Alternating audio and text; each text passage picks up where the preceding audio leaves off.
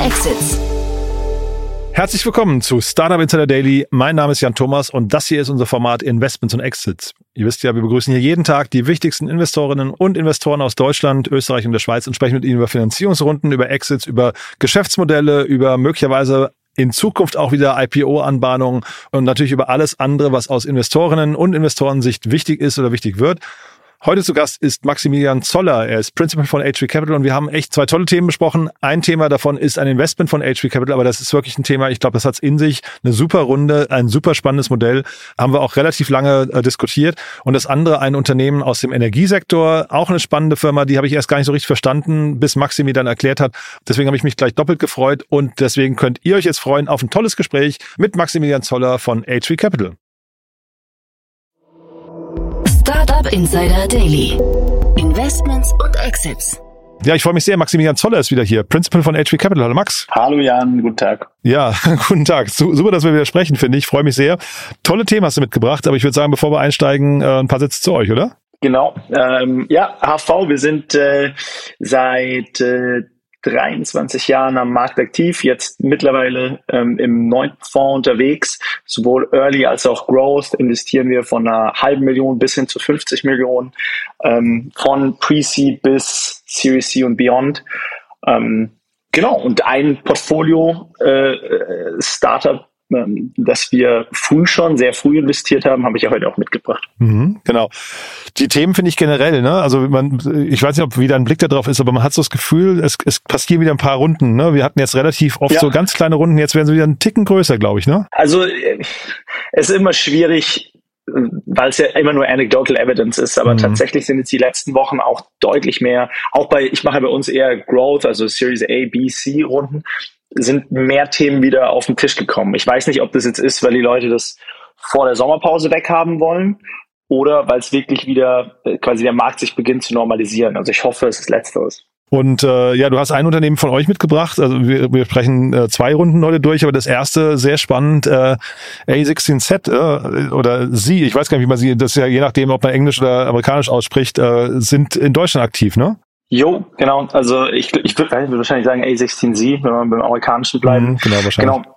Die haben damals mit uns gemeinsam die, die Seed-Runde gemacht, ähm, vor knapp eineinhalb Jahren bei Payrails ähm, und sind dieses Mal auch wieder dabei. Äh, wobei jetzt äh, bei der aktuellen Runde der Lead von Ecote, Ecote Ventures und General Catalyst gemacht wurde. Also auch mhm. zwei super Fonds. Ja, nee, also wirklich ein ganz starkes Line-Up, muss man sagen.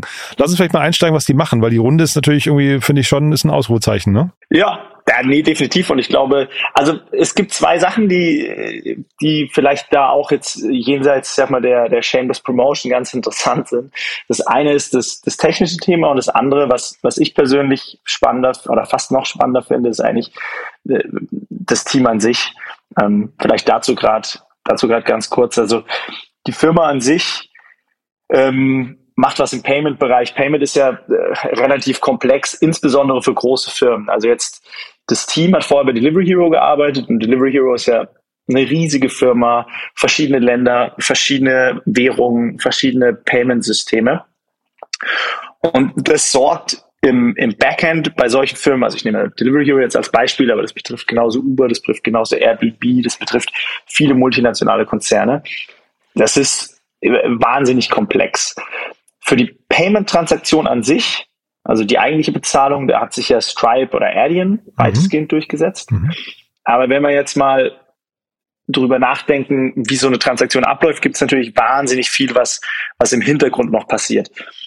Ein Beispiel, also jetzt Delivery Hero, perfektes Beispiel. Ich zahle mit Kreditkarte, aber ich habe auch noch einen Voucher. Hm. Die Visa-Transaktion, die von Stripe oder Adyen gemacht wird, ist davon ja im Grunde nicht betroffen, wird einfach der Betrag abgezogen und dann halt das, was noch bezahlt werden muss, wird über die Kreditkarte ausgelöst.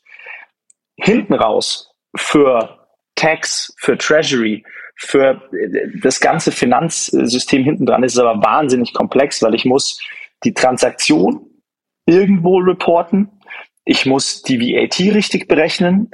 Ähm, ich muss, wenn es verschiedene Entities sind, zum Beispiel verschiedene Entities, die den Voucher ausgestellt hat, ich habe aber in Frankreich beispielsweise bestellt, ähm, muss das reconciled werden. Also da passiert wahnsinnig viel nach der Transaktion an sich. Ähm, und natürlich, je komplexer die Firmen, desto komplexer das alles, was im Nachhinein gemacht werden muss. Ähm, und das ist das, was Payrails eigentlich macht. Ähm, ich glaube, deswegen auch so der Name ähm, äh, quasi so das Operating System für Payment. Und ich glaube, ich höre raus, ne, das äh, will man ja als Investor immer gerne sehen, dass äh, quasi, ähm, ich weiß nicht, ein Top-Team äh, ein Problem identifiziert hat, was sie selbst kennen, wo sie so eigene Insights haben, ne? Ja, das ist der zweite Punkt, der eigentlich echt spannend ist, weil die haben genau dieses Produkt oder ein ähnliches Produkt quasi intern für Delivery Hero gebaut, also Orkan, Emro und Nicolas, ähm, haben davor schon zusammengearbeitet bei Delivery Hero und haben das quasi als, als Feature oder, oder als, als Produkt quasi intern, intern schon gebaut. War ein riesiges Team und haben halt gesehen, dass das äh, ein großes Problem löst und auch viele Firmen betrifft und haben das dann quasi als Anlass genommen, gemeinsam rauszugehen und eine, eine Firma zu gründen. Mhm. Und das finde ich ja deswegen so spannend, weil wenn wir jetzt mal in die USA, wir schauen ja immer so ein bisschen neidisch auf die USA, es ist ein größeres Ökosystem und mehr Firmen und so weiter und so fort. Und es ist auch alles richtig, aber es liegt natürlich daran, dass genau diese Sache, Leute arbeiten in der Firma zusammen, sehen ein Problem, gehen raus mhm. und gründen ein eigenes Unternehmen. Das ist ja letztendlich das, was hinter dem Erfolgsrezept Silicon Valley steht. und ähm, so langsam beginnt es halt auch in Deutschland. Deswegen finde ich das ein, ein, ein, unabhängig jetzt von dem Produkt, was natürlich sehr technisch ist, ähm, einfach eine richtig coole Story. Wie gesagt, und die Rundengröße ist ja auch irgendwie toll, also macht auch, macht auch Hoffnung. Äh, trotzdem dieser Schritt, äh, ich finde es spannend, wenn du sagst, ähm, die haben das intern identifiziert, haben das selbst gebaut, haben dann gesehen, es ist ein großer Markt eigentlich da. Das heißt, da muss ja irgendwo, muss ja die Adaptierfähigkeit oder die, die, diese, diese, dieses, ähm, die, diese Beobachtung und Analyse herkommen, dass man gesagt hat, okay, es, wir sind eigentlich nicht allein mit dem Problem, das müsste eigentlich jeder haben. Ne? Der, den Schritt finde ich total spannend. Ja, ich, da kann ich jetzt gar keine Details äh, sagen, weil ich nicht weiß, aber ich bin mir sicher, dass die natürlich auch nicht nur in ihrer eigenen Suppe gekocht haben, sondern auch mit anderen Firmen gesprochen haben, die ja auch wissen, dass, dass sie nicht ähm, äh, die einzigen sind mit, mit dem Problem. Und jetzt, die haben davor auch bei anderen Firmen schon zusammengearbeitet. Das heißt, ich glaube, gerade jetzt als, ich sag mal, erfahrener Entwickler weiß man ja, was so State of the Art ist und welche Probleme man vielleicht nur selbst hat und welche Probleme andere Firmen auch haben. Mhm. Ähm, aber ja, aber auch da, ich glaube, also es gibt in Deutschland auch noch andere Firmen, die wahrscheinlich genau dieses, dieses Thema haben. Also HelloFresh, Zalando auch eine internationale Firmen, mhm. verschiedene, verschiedene Zahlungsströme. Das heißt, ich glaube, das spiel, äh, spielt eigentlich genauso in diesen quasi Netzwerkeffekt rein, dass äh, man halt eine gewisse Anzahl, eine kritische Masse an Firmen braucht, mhm. damit so ein so ein Ökosystem entsteht. Das klingt ja jetzt gerade so, wie du es beschrieben hast, als wäre es eigentlich ein, äh, zumindest im E-Commerce eigentlich gang und gäbe, ne? Wenn man sagt, man hat irgendwie so diese Abrechnungsmethoden mit, mit Voucher und solchen Geschichten. Das hast du ja im E-Commerce, glaube ich, ganz häufig. Da kommt hier mal ein Newsletter-Coupon, da kommt mal da irgendwie ja. ein, äh, ich weiß nicht, irgendeine Gutscheinseite.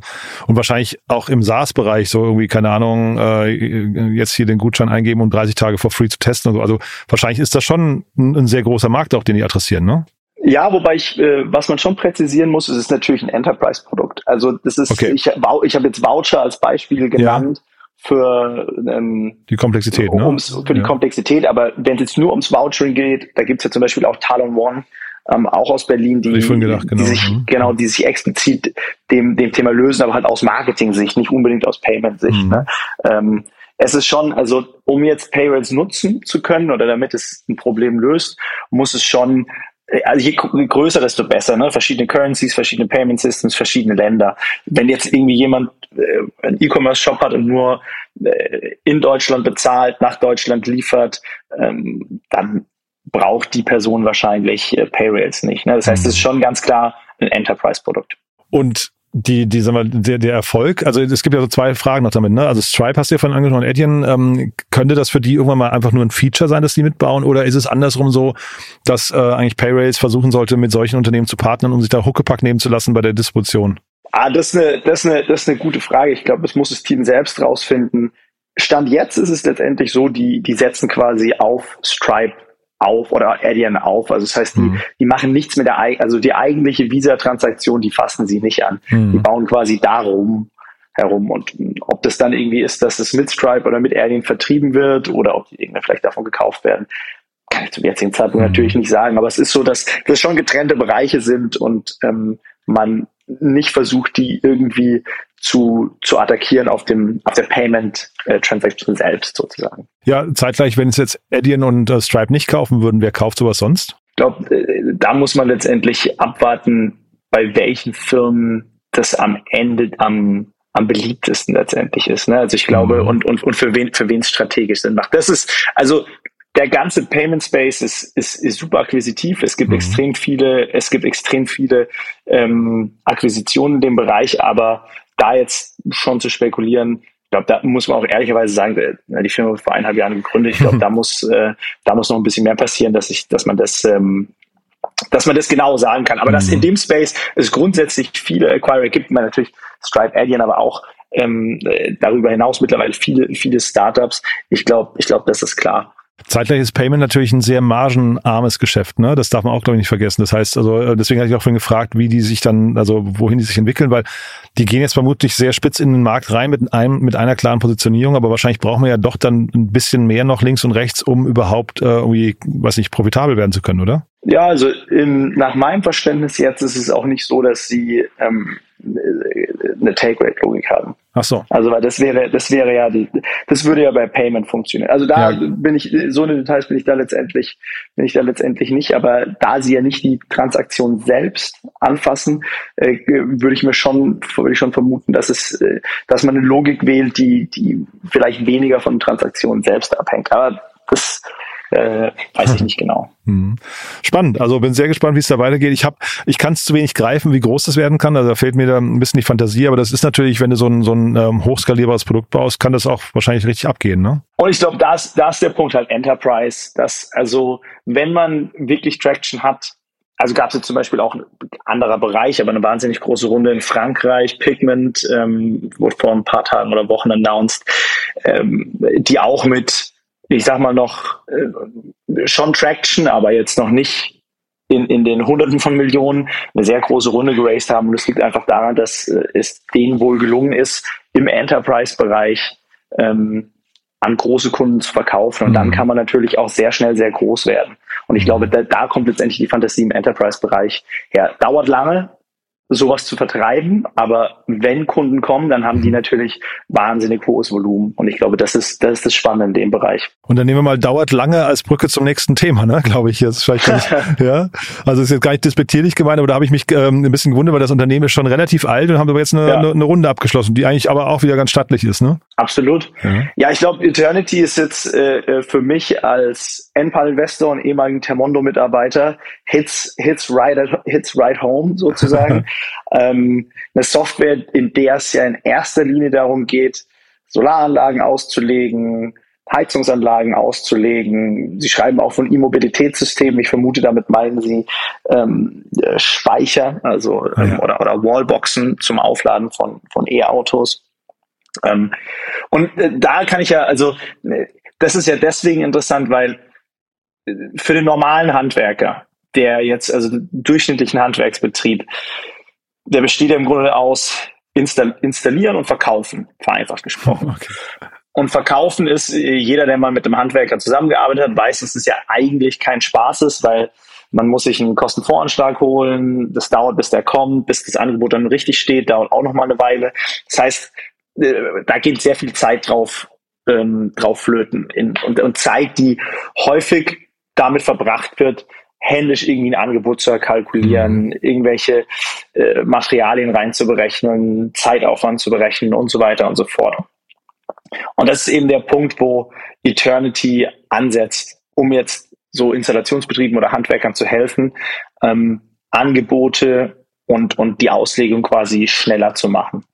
So, und ähm, das ist, das ist was, was Termondo, äh, was die es im Grunde auch schon länger gibt, äh, haben wir immer, haben wir immer in-house gemacht ähm, und, und entwickelt. Mhm.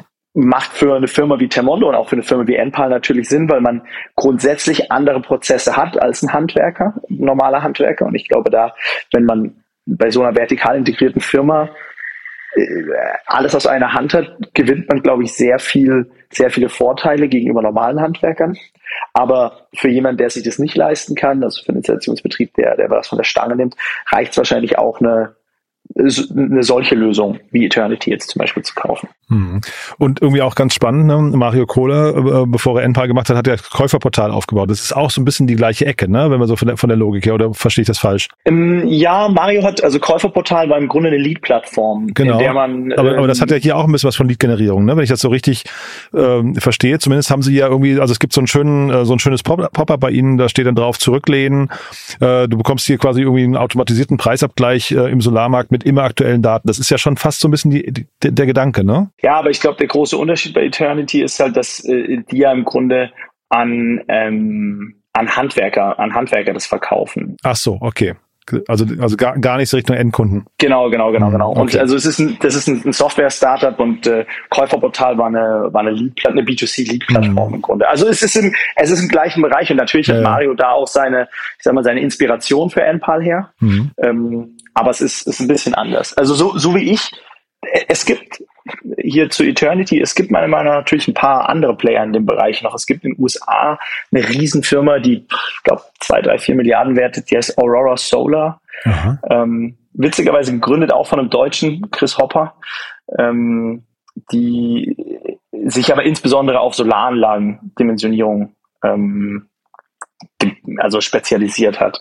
Und es gibt auch aus, aus Litauen, glaube ich, PV-Case, die sowas ähnliches machen. Also es gibt einige Softwareanbieter in dem Markt und ich glaube auch nicht, dass Eternity da jetzt der größte Player ist. Aber es ist halt immer sehr, sehr lokal. Also das ist jetzt ein, eine Schweizer Firma. Mhm. Gerade im Endkundenbereich. In der Schweiz gibt es verschiedene Förderungen. In Deutschland gibt es andere Förderungen. Mhm. Ähm, teilweise hängt es in Deutschland sogar von Bundesland zu Bundesland abhängig. Das heißt, ich glaube, da gibt es schon Gründe, dass ähm, man daran glauben kann, dass jetzt in einzelnen Ländern unterschiedliche Player erfolgreich ähm, sein werden. Und ich glaube, das steckt auch hinter der Runde. Und, ja, und zur Runde vielleicht nochmal ganz kurz. Man guckt ja quasi auch immer auf die Investoren von so einer Runde, um dann so ver zu versuchen zu verstehen, okay, sind das jetzt irgendwie Leuchtturminvestoren dabei? Also ich will jetzt niemand zu nahe treten, äh, aber das, ähm, das Unternehmen hat jetzt relativ lang gebraucht, also die, diese Zeitphase, ja. wir reden jetzt über eine Series A in Höhe von acht Millionen, das ist jetzt nicht, also ist lang, nicht besonders hoch und dann sind es noch keine, auch keine klassischen VCs eigentlich, ne, sondern eher so äh, Strategen, äh, Corporate Venture Ecke irgendwo, ne? Ja, ja, also ich ähm, Alandra kenne ich äh, kenne ich tatsächlich, Lucille Bonin kenne ich da, sind auch eher so äh, Leute definitiv aus dem VC-Umfeld, mhm. aber mit halt mit einer spezifischen These jetzt auf auf auf Energy Transition. Ähm, und ich glaube, dass also was wird da passiert sein? Natürlich war das letzte Jahr für die ganze Solarbranche ein absolutes Boomjahr. Mhm. Und sicherlich war letztes Jahr also würde ich jetzt mal vermuten, ähm, auch für eine Firma wie Eternity ein wahnsinnig starkes Jahr, mhm. Wachstumsjahr. Und ähm, das hat sicherlich äh, auch bei Ihnen wahrscheinlich ausgelöst, dass man mal darüber nachdenkt, wie kann man denn noch weiter expandieren?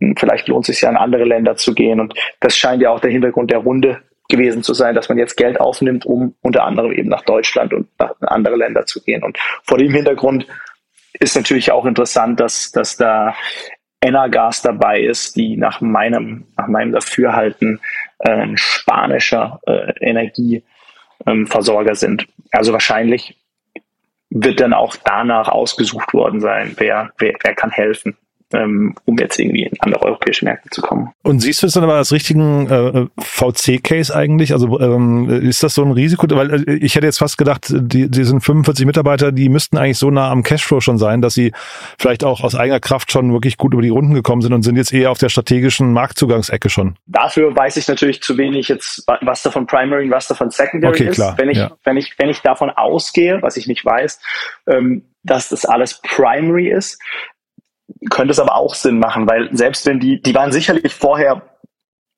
profitabel, würde ich jetzt mal vermuten, ne? weil ansonsten überlebt man nicht so lange, ähm, ohne äh, externes Geld aufgenommen zu haben.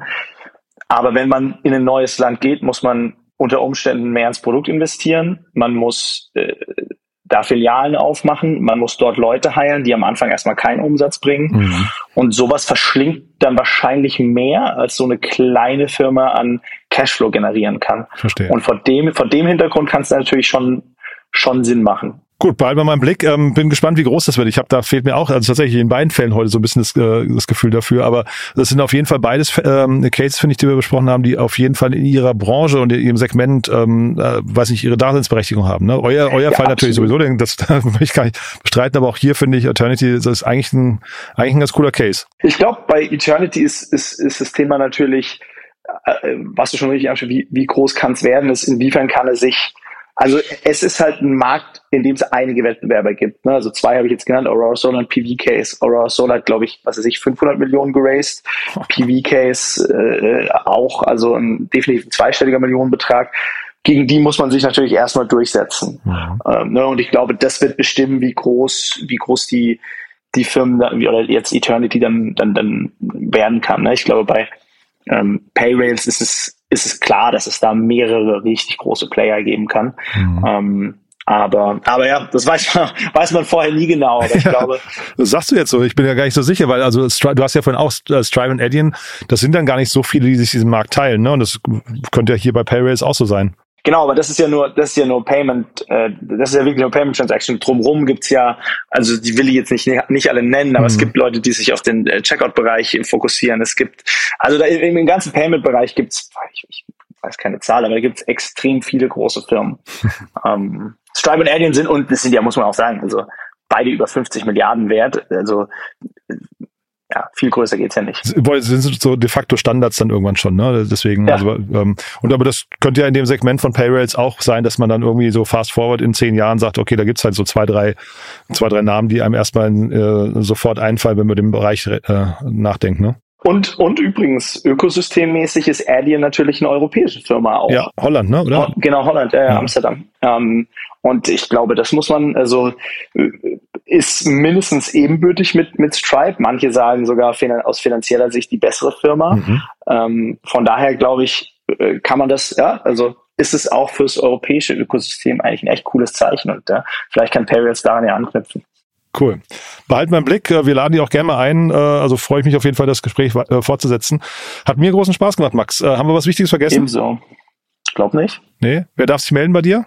Ich glaube, äh, alle, die ähm, ähnlich große Ambitionen wie Payrails und äh, Aurora Solar und Eternity haben, die können sich jederzeit bei uns melden. Alle anderen auch. Ich glaube, ähm, es ist zwar, es ist zwar wieder mehr los, aber ähm, ich glaube, äh, es gibt keinen VC, der sich im Moment darüber beklagt, dass er äh, äh, beim Dealflow nicht hinterherkommt. Ja, und ihr habt ja jetzt auch gerade, ihr habt ja einen neuen vorgereist, der, der will ja deployed werden, ne? Genau, also ich meine, das, das absolut, ähm, der, der will deployed werden, wobei ich glaube, das ist natürlich auch jedem klar, dass gute VC-Firmen investieren, weil es gute Targets gibt, nicht weil äh, das Geld deployed werden muss. Und ich glaube, das ist, ähm, das, das ist bei uns so und ich glaube, das ist bei allen anderen guten VCs auch so.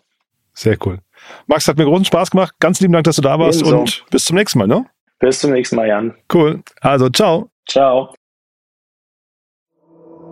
Startup Insider Daily, Investments und Exits. Der tägliche Dialog mit Experten aus der VC-Szene. Ja, das war Maximilian Zoller von H3 Capital und es war echt ein cooles Gespräch. Ne? Hat man gemerkt, äh, Max mit voller Expertise und Energie hat mir echt großen Spaß gemacht.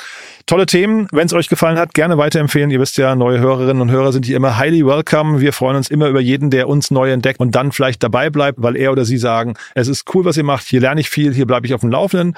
Und apropos, ist cool, was ihr macht, ist cool, was Startup Insider macht. Falls ihr es noch nicht getan habt, schaut euch mal unsere Plattform an. Ihr wisst vielleicht, wir haben eine große Plattform www.startupinsider.de, die ist noch im Aufbau.